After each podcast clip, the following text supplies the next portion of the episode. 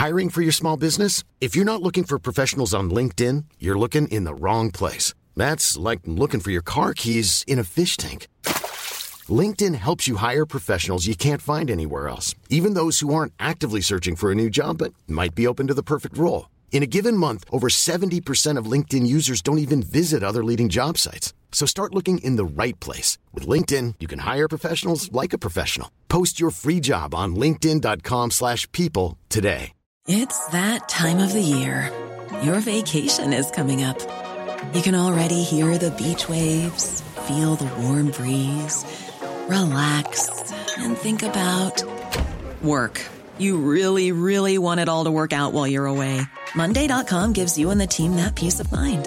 When all work is on one platform and everyone's in sync, things just flow wherever you are. Tap the banner to go to Monday.com.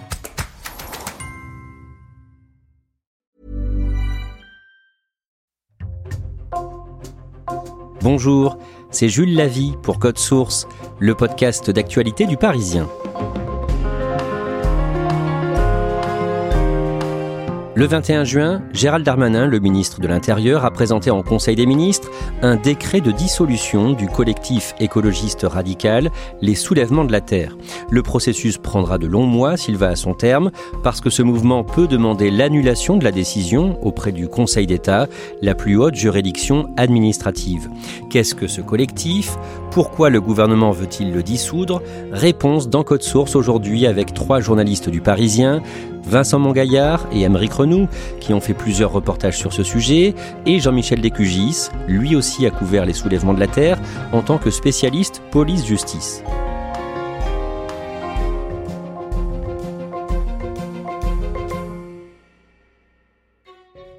Le samedi 29 octobre, à Sainte-Soline, dans les Deux-Sèvres, plusieurs associations appellent à manifester contre la création de bassines de rétention d'eau, surnommées des méga-bassines, et le mouvement donne lieu à des violences, Émeric Renou. Oui, ce jour-là s'opposent entre 4 et 7 000 manifestants, des anti-bassines, qui sont réunis par plusieurs organisations, syndicats, associations. Tout droit, c'est la bassine. Elle est à 3 km. En face de 1500 gendarmes, policiers et forces de l'ordre. Le bilan est très lourd, une soixantaine euh, de blessés euh, chez les manifestants, une trentaine chez les forces de l'ordre, dont plusieurs blessés graves. Et c'est la première fois que l'on parle de ce mouvement, les soulèvements de la Terre, qui sont déjà intervenus plusieurs fois dans diverses parties euh, du territoire, mais qui pour l'instant étaient restés discrets. Le lundi 31 octobre, le ministre de l'Intérieur, Gérald Darmanin, utilise une formule choc pour condamner ces violences. Il y a eu une grande partie des manifestants violents, encore une fois, qui s'en prenaient physiquement euh, aux gendarmes, les blessant, euh, et je veux redire que cela relève de l'écoterrorisme. Jean-Michel Descugis, que veut dire ce terme écoterrorisme? Alors c'est un terme utilisé depuis 2020 à peu près par les associations, euh, certains hommes politiques pour euh, désigner des actes de désobéissance civile ou de dégradation, destruction de biens ou des sabotages au nom de l'écologie. Mais le terme remonte à, plus loin encore, puisqu'il remonte aux, aux, années 80 aux États-Unis. C'est une façon de désigner les activistes qui étaient dans le mouvement euh, de défense des droits des animaux. C'est un terme très fort en tout cas. C'est un terme très fort. Certains pensent que c'est un abus de langage, une façon de faire un amalgame entre le terrorisme et des actes de désobéissance civile. Beaucoup de gens s'élèvent contre ça parce que c'est vrai qu'on a été frappé par les attentats dans les années 2015. Bon, ça n'a rien à voir avec ça. Gérald Darmanin a donc dans le viseur à ce moment-là le mouvement Les Soulèvements de la Terre. Émeric Renou, c'est quoi en résumé? Les Soulèvements de la Terre, c'est un collectif qui naît officiellement en janvier 2021. Un mois plus tôt, sur la ZAD de Notre-Dame-des-Landes, au nord de Nantes, là où avait été prévu la construction d'un aéroport, les zadistes qui ont lutté contre cet aéroport se réunissent. Ils sont une centaine. Ce sont des activistes d'ultra-gauche, des écologistes un peu radicaux, mais il y a aussi des paysans du coin. Et ils se réunissent. On est en pleine période de pandémie. Et ils sont inquiets et ils veulent faire quelque chose. Ils se disent il faut qu'on crée des soulèvements de la terre un petit peu partout, localement, sur tout le territoire hexagonal. Vincent Mongaillard, les soulèvements de la Terre sont inspirés en grande partie par un géographe et militant suédois, un certain Andreas Malm. Qui est-il et quel est son message? C'est un chercheur euh, à la fine barbe rousse qui a été influencé euh, par Marx et, Lénine, classé à l'extrême gauche. En fait, il est partisan d'une certaine forme de violence pour faire avancer la cause écolo. Il a théorisé les vertus du sabotage et les limites du pacifisme dans un livre qui a été traduit en français intitulé Comment saboter un pipeline Son message, c'est donc les modes d'action classiques euh, de militantisme comme les marches pour le climat ont vécu. Il faut passer à des tactiques de lutte plus radicales, donc sans forcément aller jusqu'à la destruction d'un pipeline ou d'un gazoduc. Ça peut par exemple être le dégonflage des pneus des SUV, des 4x4 qui sont jugés extrêmement polluants, et ça, ça a énormément d'impact auprès des soulèvements de la Terre. Le samedi 10 décembre, dans l'après-midi, un groupe d'une centaine d'individus se prépare à mener une action coup de poing contre une usine de l'entreprise de ciment Lafarge à Bouc-Bel-Air dans les Bouches-du-Rhône. Jean-Michel Descugis, d'abord, c'est quoi ce site? C'est une usine de cimenterie à Bouc-Bel-Air, donc près de Marseille. Elle a été mise en demeure par la préfecture des Bouches-du-Rhône à un temps puisqu'on lui a demandé de se mettre aux normes sur la réglementation en matière de dioxyde de soufre. Alors il y a eu un effort de dépollution, puisqu'ils ont, selon eux, investi 6 millions d'euros. Ils vont, disent-ils, vers le zéro carbone. Mais les soulèvements de la Terre et d'autres associations d'écologie pensent qu'ils sont très polluants. Ce samedi 10 décembre, en fin d'après-midi, que se passe-t-il sur le site? Il y a à peu près une centaine d'activistes donc qui sont vêtus d'une blouse blanche avec une capuche, avec une étoile bleue derrière, qui est le signe de ralliement, qui vont s'introduire dans euh, l'usine de cimenterie. Il y a six employés qui s'y trouvent là et qui vont s'attaquer aux outils de production et mettre en arrêt la cimenterie. Il y a une vidéo où on voit euh, des types s'en prendre à une caméra de surveillance euh, et aussi découper à la hachette un tuyau. Quels sont les dégâts pour l'entreprise Lafarge? Alors les dégâts, ils sont d'abord matériels. Ils ont été évalués à peu près 800 000 euros. Et puis après, il y a eu l'arrêt de l'usine. Donc euh, le préjudice est de 6 millions d'euros pour la perte d'activité. Jean-Michel Descugis, le 20 décembre, vous révélez dans le Parisien que les renseignements territoriaux ont rédigé une note de 8 pages sur les soulèvements de la Terre. Elle relève notamment que ce mouvement assume de recourir à des actions violentes.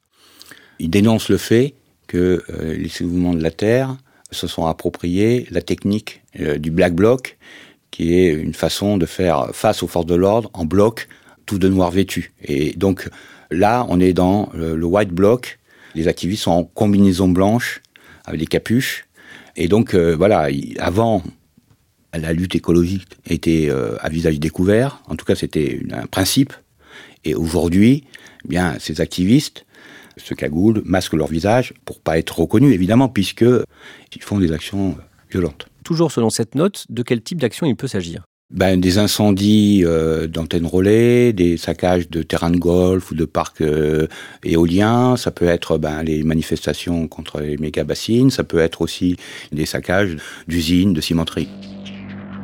On fait un saut dans le temps de plusieurs mois. Cette année, le samedi 25 mars, il y a une nouvelle manifestation contre les bassines de Sainte-Soline et les affrontements sont violents, comme on le racontait dans le code source consacré à cet événement. Emeric Renou, rappelez-nous ce qu'il se passe ce 25 mars. Les affrontements sont ultra violents avec euh, d'un côté euh, des opposants qui chargent littéralement avec euh, des boucliers, avec des cocktails Molotov jusqu'à incendier quatre véhicules des forces de l'ordre. Ces dernières répliquent avec une pluie de charges explosives, de désencerclement et de gaz lacrymogène. Plus de 2000 ont été tirés en quelques minutes. certaines évaluations estiment qu'il y avait une grenade toutes les deux secondes envers les manifestants. De ces affrontements naît une polémique autour des délais d'intervention euh, autour d'une personne, un manifestant euh, prénommé Serge, de 32 ans, qui reçoit à la tête une grenade et qui tombe dans le coma. Et la polémique enfle et est médiatiquement très reprise puisque les anti-bassines accusent les autorités d'avoir retardé la prise en charge de ce blessé. Le lendemain, vous parlez avec plusieurs manifestants à Mel, à quelques kilomètres de Sainte-Soline. Est-ce qu'ils revendiquent le recours à la violence? Alors c'est compliqué. Le lendemain, ils sont sous le choc. Et ils sont partagés, en fait. Parce qu'il y a beaucoup de familles encore le lendemain qui naviguent entre les différents stands à Mel, avec euh, des, euh, des conférences, des séances de cinéma, une cantine improvisée. Beaucoup regrettent, évidemment, la violence euh, des affrontements. Mais ils sont quand même tous très anti-force de l'ordre. Ils le disent clairement, la violence vient de l'autre côté. Et quand ils parlent de violence qui est de leur fait, ils parlent pas de violence, ils parlent de désobéissance civile, ils parlent de désarmement. Eux, dans leur idée, ils sont violents envers des structures, ils désarment des structures, des bâtiments qu'ils jugent être destructeurs de la nature. Quelques jours plus tard, le mardi 28 mars, à l'Assemblée, Gérald Darmanin, le ministre de l'Intérieur, annonce la dissolution des soulèvements de la Terre. Je constate comme vous l'extrême violence de certains groupuscules dont les services de renseignement euh, démontrent qu'ils sont à la fois fichés par les services de renseignement, parfois depuis de très nombreuses années, et qui sont responsables de grandes violences, et je pense notamment évidemment au groupement de faits des soulèvements de la Terre. J'ai donc décidé euh, d'engager la dissolution des soulèvements de la Terre. Jean-Michel Descugis, dissoudre un groupe comme les soulèvements de la Terre, concrètement, ça veut dire quoi? Ça veut dire euh, interdire à ce groupe de se réunir, d'avoir un local, de recevoir des financements. L'idée, au fond, c'est d'essayer d'écarter les plus durs euh, des autres. Dans quel cadre légal le gouvernement peut décider cette dissolution? Alors, c'est par décret, puisque ça passe en Conseil des ministres, sur proposition du ministre de l'Intérieur, et il s'appuie sur un texte qui date du 25 août 2021, la fameuse loi sur le séparatisme. Et donc l'idée, c'est de qu'on puisse dissoudre des groupes de faits ou des associations qui, par leurs discours radicaux, incitent à des actions violentes, ou ils participent. Et déjà, par le passé, Gérald Damanin avait demandé la dissolution d'un groupe antifasciste de Lyon Environnement, qui s'appelle le GAL, et le Conseil d'État avait retoqué cette dissolution.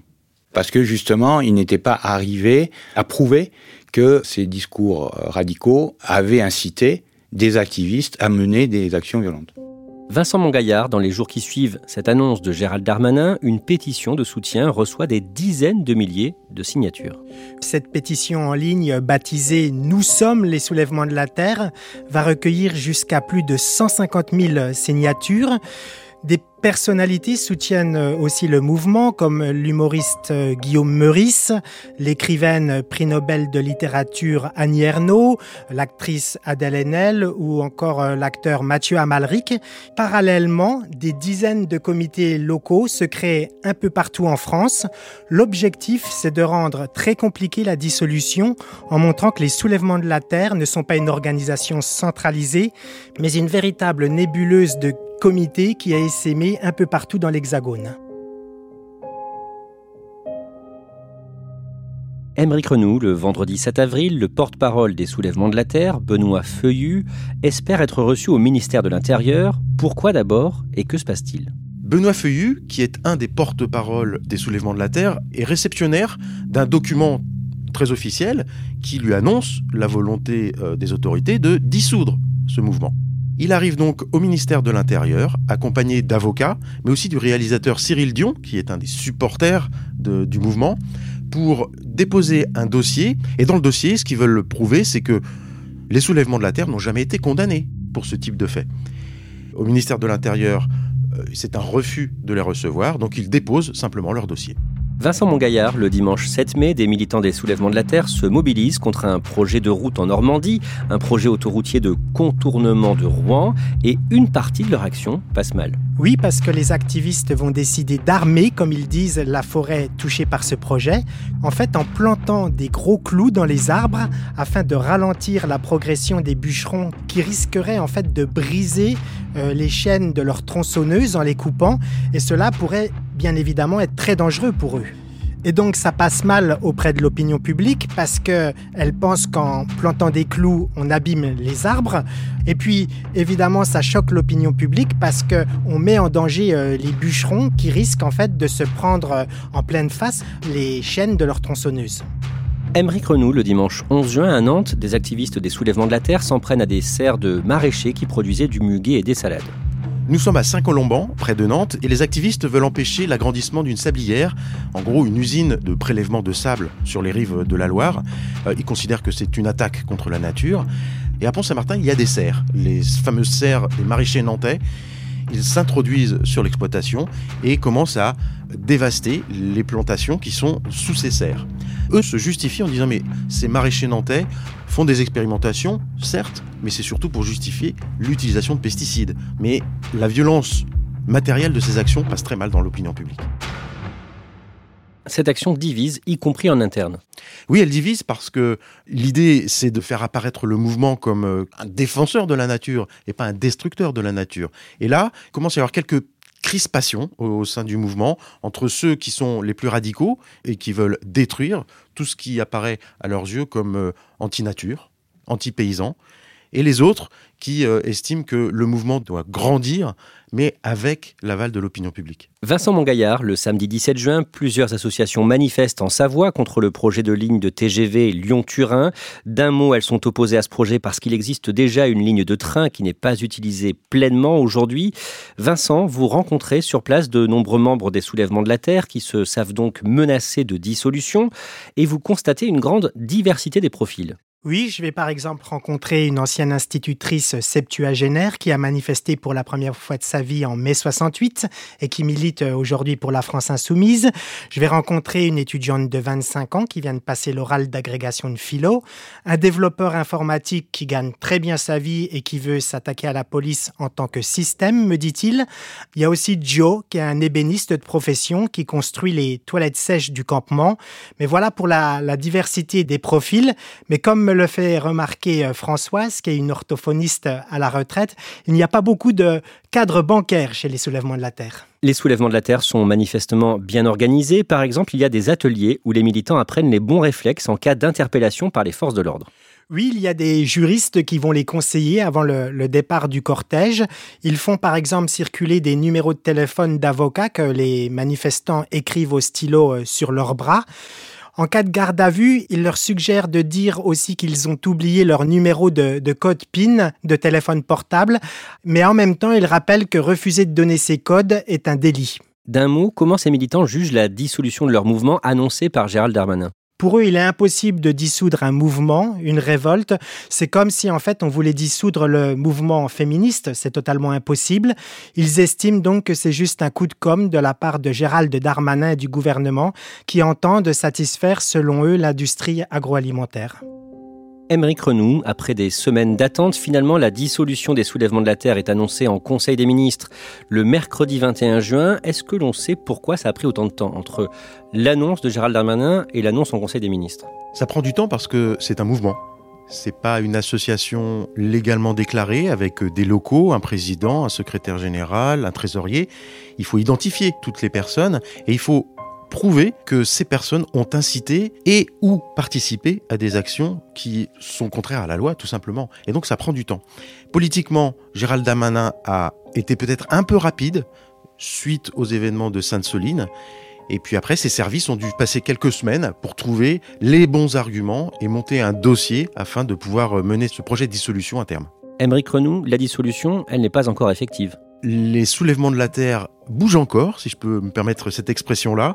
Ils sont très présents encore sur les réseaux sociaux, ils communiquent via Telegram, leur site internet est encore actif, et ils ont annoncé porter recours contre cet euh, avis de dissolution au Conseil d'État. Normalement, ils doivent déposer ce recours euh, d'ici à la fin du mois de juillet. Et entre-temps, ils ont prévu encore euh, des participations à certains mouvements du 3 au 6 août sur le plateau du Larzac, terre historique de la contestation euh, paysanne et écologiste, pour des rencontres auxquelles, normalement, il devrait prendre la parole. Jean-Michel Descugis, le mardi 11 juillet dans Le Parisien, vous annoncez que deux militants des soulèvements de la Terre sont mis en examen suite à l'action visant l'usine Lafarge de Bouc-Bel-Air.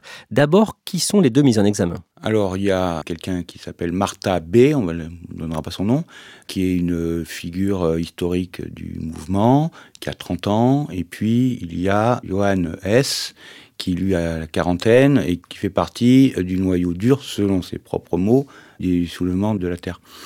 La justice a la certitude qu'ils ont été présents à Bouc-Bel-Air le 10 décembre 2022 euh, et qui se sont réunis les 3 et 4 euh, décembre à Saint-Étienne où il y a eu une réunion de préparation. Quels sont les éléments qui pèsent contre eux?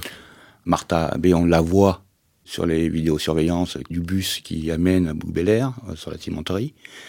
On a retrouvé en perquisition une doudoune qui est semblable à celle qu'elle portait ce jour-là. On lui reproche d'avoir été en contact avec tous les groupes d'activistes qui sont venus de Toulouse, de Nantes, de Lyon, de Paris.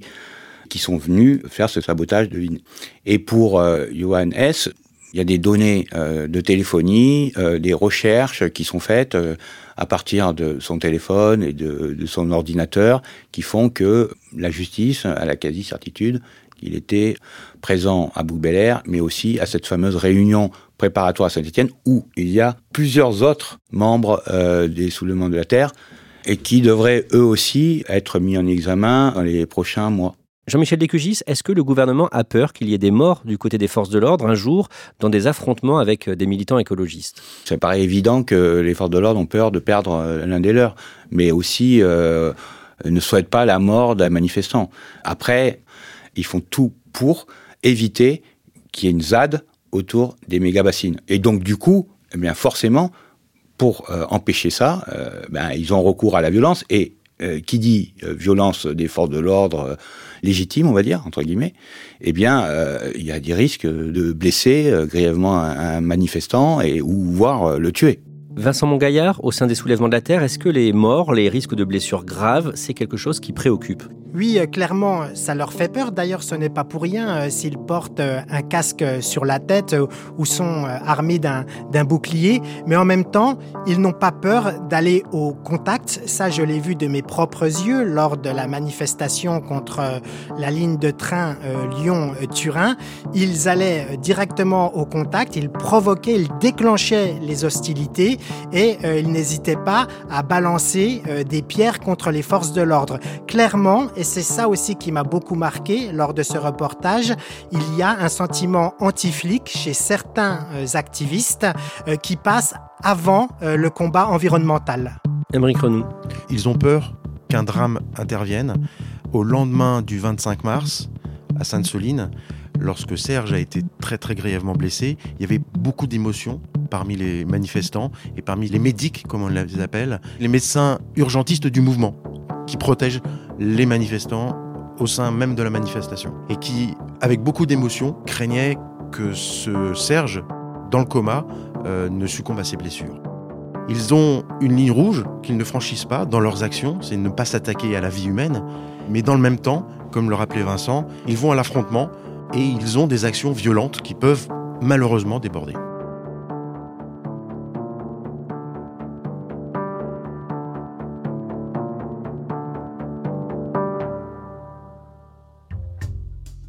Merci à Émeric Renou, Vincent Mongaillard et Jean-Michel Décugis. Cet épisode de Code Source a été produit par Clara Garnier-Amouroux, Julia Paré, Thibault Lambert et Emma Jacob. Réalisation Julien Moncouquiole. Code Source est le podcast quotidien d'actualité du Parisien. Vous pouvez nous suivre sur Twitter, at Code Source, ou nous écrire directement code source at leparisien.fr. Pour retrouver tous les épisodes facilement, n'oubliez pas de vous abonner sur votre application audio préférée.